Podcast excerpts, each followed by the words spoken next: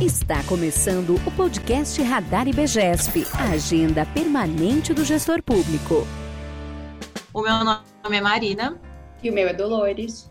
E essa é mais uma edição do nosso podcast. Muito obrigada a você que está nos escutando. Hoje a gente vai tratar de um dos grandes temas de 2021, que é o projeto da nova lei de licitações. A gente trouxe um nome de peso para falar sobre esse assunto e sobre como essa lei pode vir a impactar a administração pública, que é a Meiriberg Braga Neto, consultora do IBGESP especialista em licitações e contratos. Antes de passar a palavra para ela e para nossa outra apresentadora, Dolores, eu queria te lembrar que desde o começo da pandemia nós estamos gravando esse podcast com cada uma de nós das suas casas. Também aproveito para te pedir para continuar escutando o nosso podcast e compartilhar nosso canal com todo mundo que você conhece que se interessa pela gestão pública. Agora com vocês, a nossa apresentadora, Dolores. Obrigada, Marina. É bem-vinda, Meire. Eu acho que não é de hoje que todo mundo fala sobre a necessidade dessa atualização né, no processo licitatório. E eu queria começar com uma pergunta bem ampla. Você acha que a nova lei vem numa boa hora? Veio, veio numa excelente hora. Já chegou um pouco tarde, já, sem dúvida.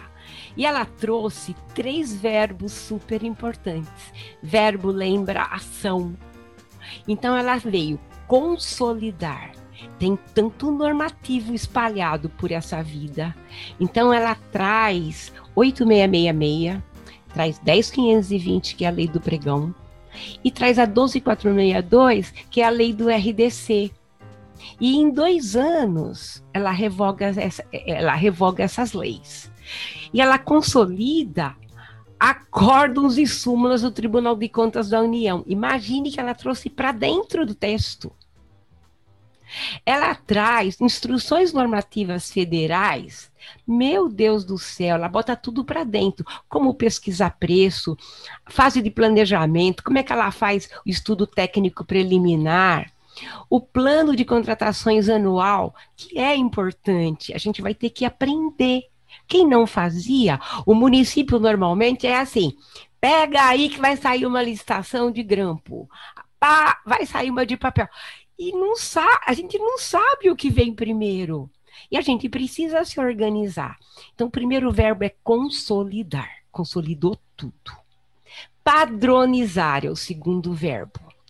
Ela nacionalizou todos os atos. Então, a União, que é o primo rico, vai licitar igual o município de Caxuramubim ou qualquer outro pequenininho. E a gente vai ter um ambiente nacional mais organizado. Eu gosto disso. Então, ele, ele nacionaliza. O segundo verbo, que é padronização, encaixa também nacionalizar. E terceiro, modernizar. Mesmo que tenha já é, assuntos institutos tratados por essas leis que a gente falou, mas a lei velha 8666, que ainda existe, está tá viva, ela estava muito estava muito é, ultrapassada já. A gente tem hoje um momento de governo digital. A lei 8666 não dá resposta. Modernizou. Agora tudo vai ser high-tech, tudo vai ser no governo digital.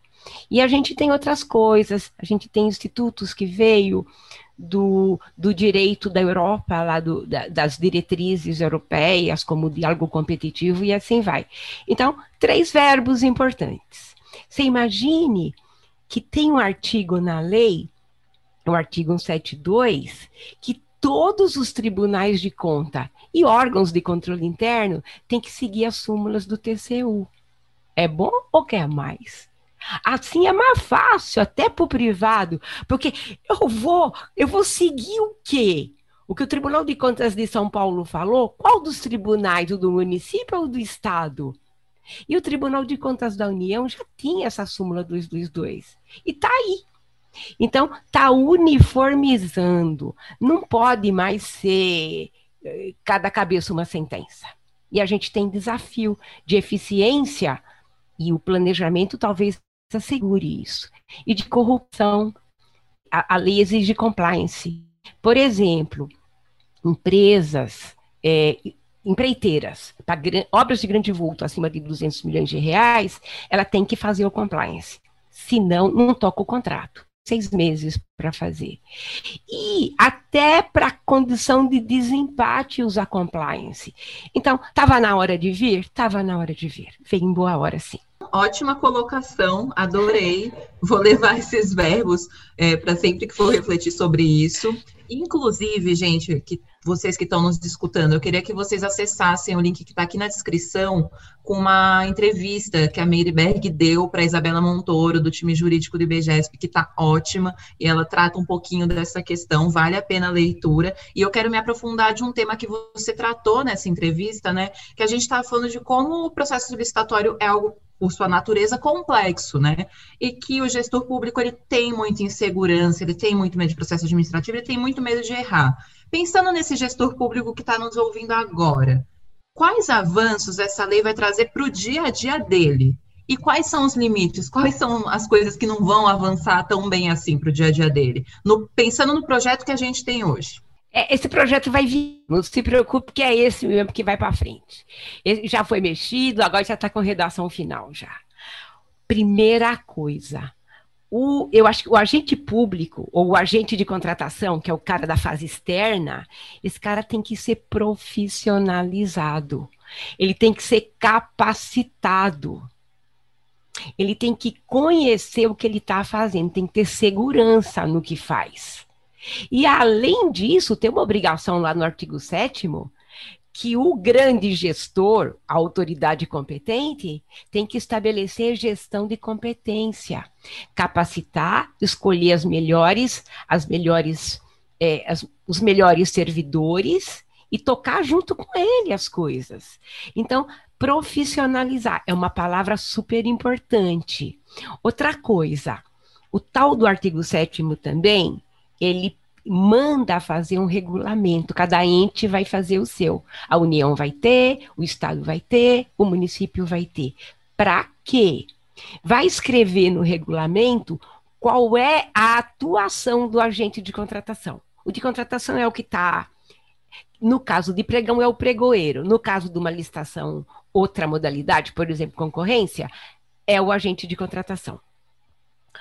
Ou, e da equipe técnica, vai estar no regulamento, que a equipe, a equipe de apoio vai fazer.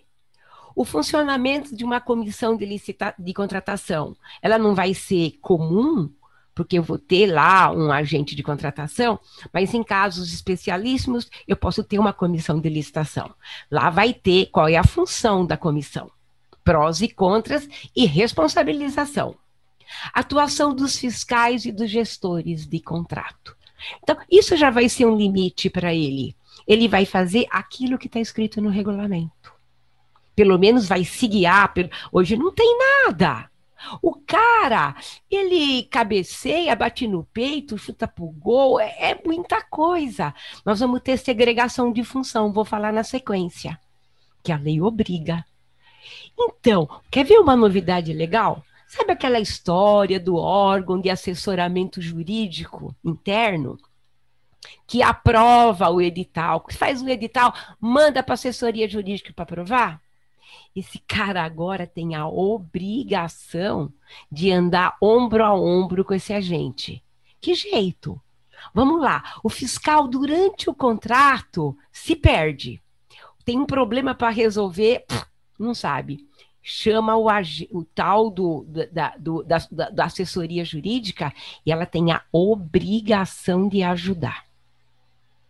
Outra coisa, essa advocacia pública, o advogado público, ele tem que defender o agente público das esferas administrativas, da parte, de, da parte de órgãos controladores, a parte judicial, se ele praticou um ato que não estava, é, que estava conforme com o parecer. E o parecerista, que é esse assessor jurídico, ele cacifou. Cacifou, aprovou, e agora o cara lá está em maus lençóis. Ele tem que defender. A menos que o cara não queira, aí é diferente. Representação judicial ou extrajudicial. Outra coisa, para eu acho assim, pro, pro a gente fica tranquilo. A lei conversa muito, ela é maximalista, ela é exageradamente profícua, ela fala muito. Mas é bom que fala o óbvio, porque está escrito para a gente seguir. Eu acho bem legal isso também. A história da segregação de função. É, vai delimitar quem faz planejamento não faz fase externa, quem faz, faz fase externa não faz fiscal de contrato. Então é cada um no seu quadrado. Cada um sabe o que fazer, mas a responsabilidade também vem, porque eu sei que essa fase é tua. E daí eu vou, eu vou cobrar. Tem mais um negócio bem legal. É, tá acabando, pessoal. Tem muita coisa legal, mas pelo menos é aquilo que acho que é legal. Sabe o que, que é LINDB? É a lei das leis. É a lei de introdução é, ao direito brasileiro. Essa LINDB, ela ensina por exemplo, dos artigos 20 ao 30, que ela foi atualizada em 2018, é um decreto de 42 ainda, bem velha. Mas tem uns artigos assim fantásticos que vai diminuir não sei se vocês já escutaram falar do apagão das canetas ou o direito, o, é, o direito administrativo do medo. Ela vai trazer ajuda para o cara. Fala, se você, agente público, tomou uma decisão no ambiente que você não tinha a condição de tomar outra decisão, e vo você não tinha, não estava aparelhado para uma série de decisões, então, isso vai ser levado em conta. Isso vai reduzir muito essa condição do apagão das canetas. Pessoal, é daí para mais. A lei traz muita coisa boa para o agente público. Eu não falei daquilo que ainda é novidade de procedimento, nem vou falar porque hoje é curto. Tá bom. Vai deixar todo mundo com uma curiosidade aí também. Mas eu acho que, é, pelo menos para mim, assim, uma fala que traz muito mais segurança, uma definição das competências mesmo, do trabalho em equipe, né, o envolvimento dessas pessoas, me parece muito promissor. Mas aí vem uma segunda parte da lei aí que tem sido muito elogiada, e eu vou perguntar se o elogio também permanece na sua fala, que é a contratação indireta. E eu queria que você comentasse um pouquinho que mudanças estão previstas na lei como que elas podem impactar o dia a dia do gestor para o bem ou para o mal. Olha só, o que eu entendo? Achei que essa lei não melhorou tanto a parte de contratação direta. O que é contratação direta? Só um conceitinho para poder entender o que, que melhorou. Licitar é a regra. Está lá no artigo 37, inciso 21 da, da Constituição Federal. Mas, em alguns momentos, os valores jurídicos devem ser sopesados. Por quê? Não existe regra absoluta, nem na nossa casa, com o nosso filho, por exemplo. A regra tem exceção, depende do caso concreto. E a gente tem, já no ambiente da lei geral, da lei 8666, inexigibilidade, quando eu não consigo estabelecer uma condição, um critério de julgamento objetivo, aí é inviável a licitação. Nesses casos, é obrigatória a inexigibilidade, não é a licitação. E tem outros casos que é dispensa de licitação. Na, na lei velha são 36 possibilidades, nessa veio 29 só. E falando então de inexigibilidade, é, o primeiro item lá, o fornecedor exclusivo, eu acho que deu uma melhorada em comprovar o fornecedor exclusivo e ampliou o objeto, que era um erro lá de trás. Que tipo? Só podia ter fornecedor de material e equipamento. Essa lei diz material, equipamento, gêneros ou serviços. Você imagine que eu contratei lá num contrato grandão tecnologia da informação.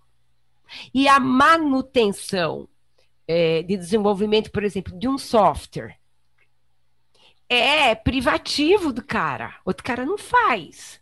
Tem que ser ele é fornecedor exclusivo, não compete. E agora o cara escreveu com todas as letras: serviço. E como é que prova? Na lei velha, tinha uma história que tinha aqui na junta comercial, na confederação dos estados, para esses caras darem uma cartinha para esse fornecedor exclusivo. Sabe o que a junta fazia? Ou faz ainda? Olha, a pedido da empresa Alfa, eu estou dizendo que ela é fornecedor exclusivo, porque foi o que ela me disse. Serve para quê? Para fazer aviãozinho. Não dá segurança jurídica. Hoje, a lei olha de frente, fala assim: é exclusivo? Fala para o teu fabricante, te dá uma carta de exclusividade e traz para mim ver. É isto. Então, eu acho que facilita muito, porque a gente tem que viver a realidade, não dá para viver sonhando. É, o jurista fala difícil, a gente acaba não entendendo. E na lei também, tem uns caras que fazem umas previsões que não dá para cumprir. Aí a palavra da lei, lei não tem palavra inútil, você vai atrás das coisas. Mas o que é prático? É isso. O cara é um revendedor. O fabricante diz: é fornecedor exclusivo, ninguém mais vende meu produto, tem que comprar dele. Tem mais uma coisa na inexigibilidade que é bem legal. Sabem o que é credenciamento? O credenciamento é assim. Quando eu quero, eu vou dar um exemplo para depois explicar o que é credenciamento. Um município, ele quer, lá na Secretaria de Saúde, to, ele quer contratar todos os laboratórios daquele município. E aí, o munícipe, quando quer fazer um teste, um, um exame, ele escolhe aquele que está mais perto da casa dele, ou aquele que ele tem mais confiança. Então, você faz um chamamento público sobre um certo setor e as pessoas vêm. E está tudo regrado lá. Essa história, por exemplo, do laboratório, é, o, o, chamamento público já fala, são esses exames e eu só vou pagar isso. É isso. É, é a tabela do SUS, por exemplo. E aí eu contrato, tem, meu município não é grande, tem cinco laboratórios. Eu contrato cinco. E cada município vai lá e escolhe. Hoje, na lei nova, aumentou. Bom, a lei nova não falava nada disso. O povo fazia porque o povo é raçudo, precisava e fazia. Hoje está previsto. É uma segurança para o agente. E além de estar tá previsto, ele dividiu em três coisas. Eu vou dar um exemplo de combustível, porque antes era só serviço, agora pode ser fornecimento. Quem segurava a barra antes, quem era? Era acórdãos, era jurisprudência. Ou a própria doutrina, lá o professor Marçal falava muito sobre isso. Mas agora também tem fornecimento. Você imagine o município, tem três postos de gasolina, igual no Conde aqui na Paraíba. Tem três. Aí o que você faz? Faz um chamamento, credencia os três. E você pode, na licitação, no chamamento, pedir desconto ou não, ou, ou escrever um desconto fixo lá, ó. Todo mundo vai vender mais 5% de desconto do preço da bomba. E aí, como é que você faz para usar esse cara? E o preço não flutua do combustível. Aliás, com a Petrobras, você dorme de um jeito, acorda de outro. É bem assim no posto. Aqui, você de manhã vai olhar, você vai pedir um relatório para cada um, quanto custa o álcool ou a gasolina hoje em cada um dos três postos. Você escolhe o menor e vai lá abastecer. É tranquilo isto. A gente consegue fazer isso com serviço médico para ter a carteira de motorista, porque você escolhe qualquer uma. Inspeção de automóveis, São Paulo tinha, nem sei se ainda tem. É, passagem aérea, você pode credenciar todas as operadoras aéreas. E daí você, no dia que vai viajar, você olha lá no site qual é a passagem mais barata do dia, naquele horário que você quer, que te ajuste para ir para sua reunião lá em Brasília, por exemplo. Então, isso é legal. Isso é inexigibilidade. E para dispensa de licitação? Para dispensa de licitação, a gente tem três, eu acho que três novidades boas. A primeira é o limite de dispensa de licitação por valor cresceu de 33 mil para 100 mil já dá um fôlego, já é bom. E para serviços e compras, 50 são os mesmos limites das estatais. É, lei 866 8666 hoje é 17.600 para serviços e para compras. Cresceu. Vamos falar da dispensa de licitação agora por emergência. Emergência é uma encrenca.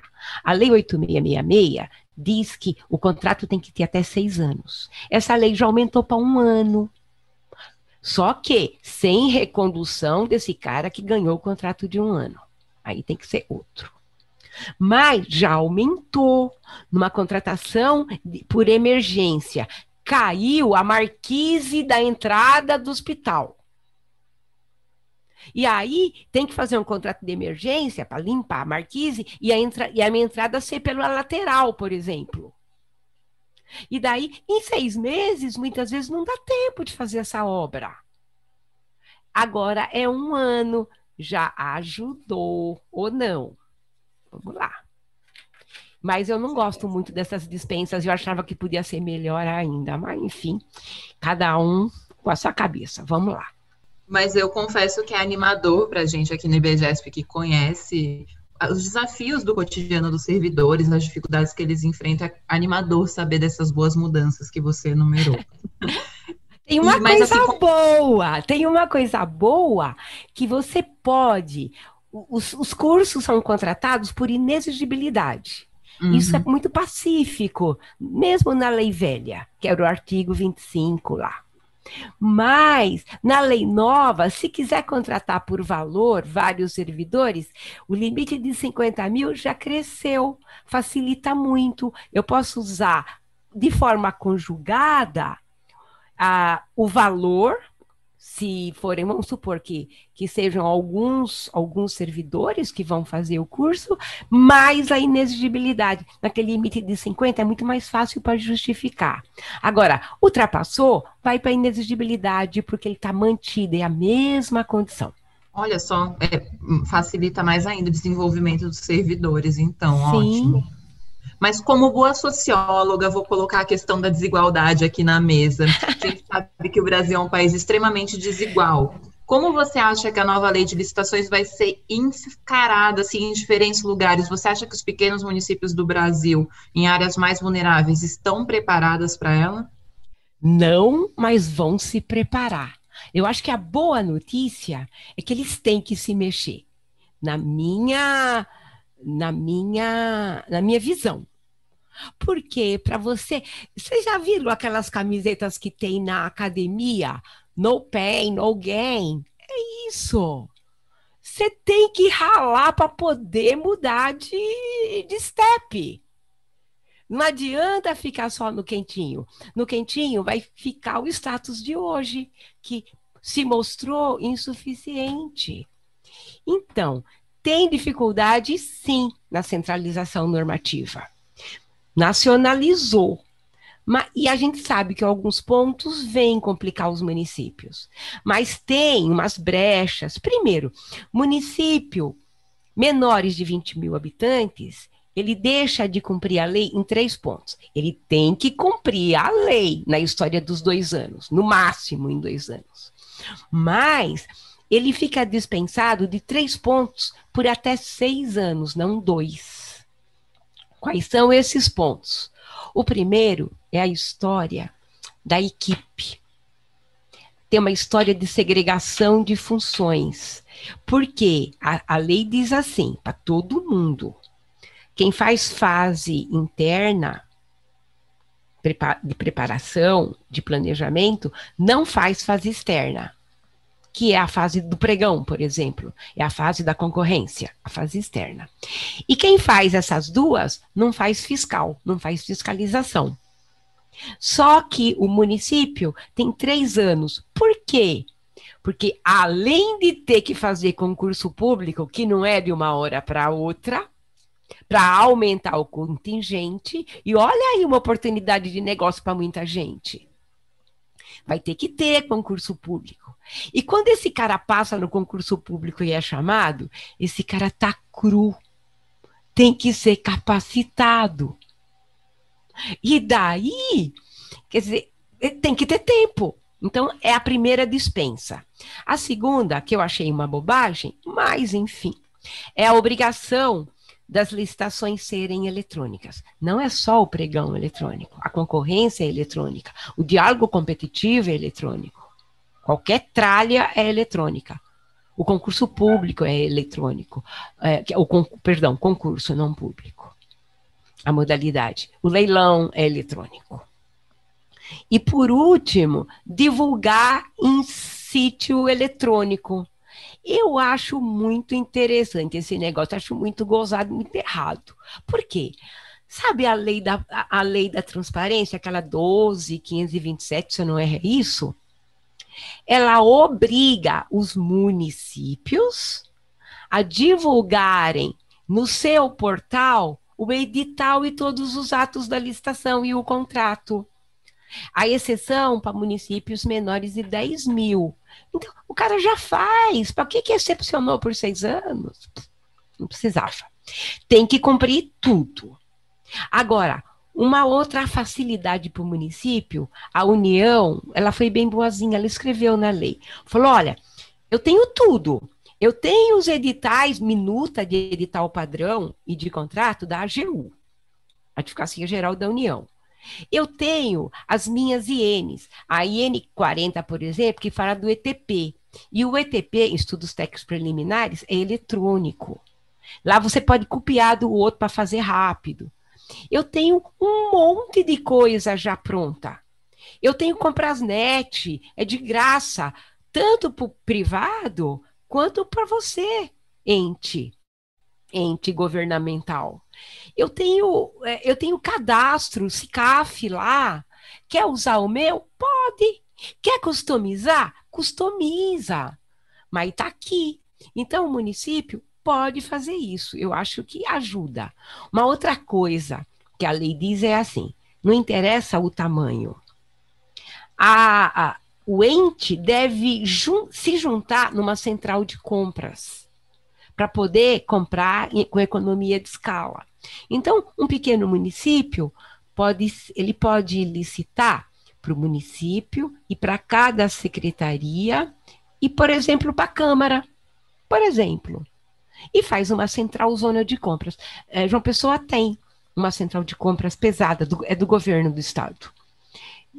Não acerta sempre, mas paciência, nem tudo é perfeito na vida, mas tem.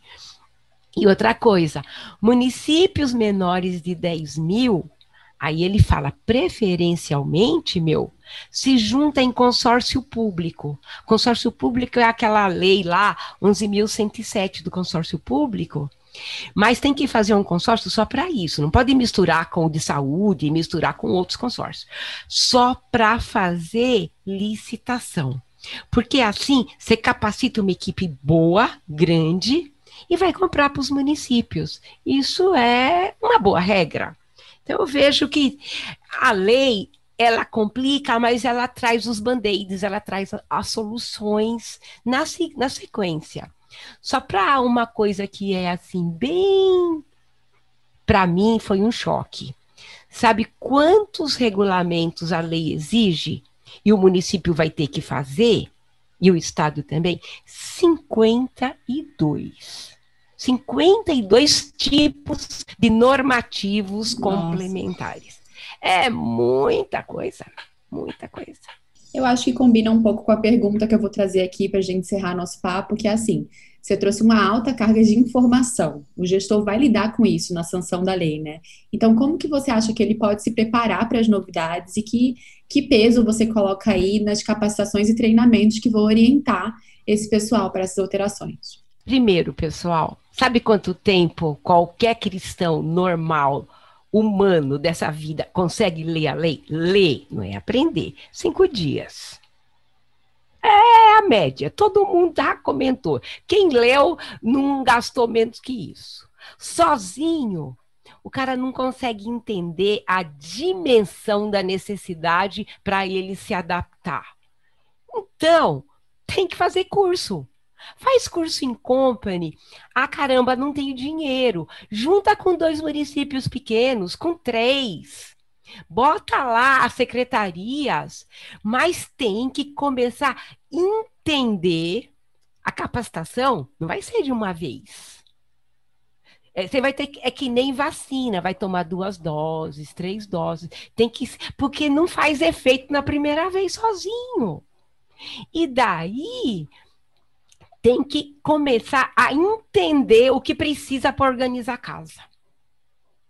E depois começar a aprender a se postar, a aprender a modelar a licitação com resultado a aprender, saber quando eu uso um regime de execução, quando eu uso outro. O que, que, é melhor no critério de julgamento? Tem que modelar. Então, ele vai ter que aprender. Essa lei exige resultado. Sabe uma palavra que eu nunca sei falar? Ela é consen... ela, ela traz consequências.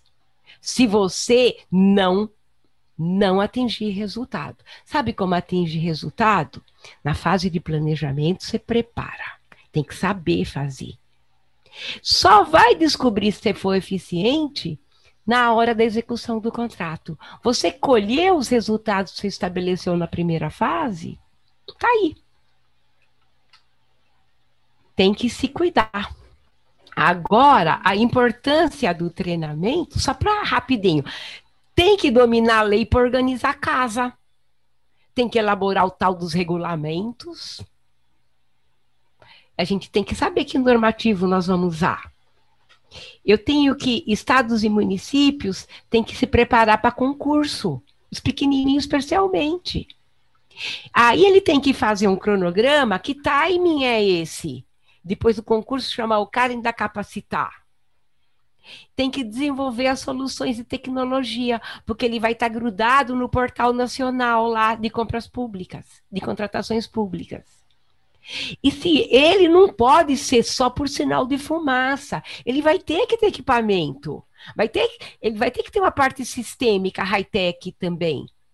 E não só comprar, eu tenho que saber mexer nos sistemas.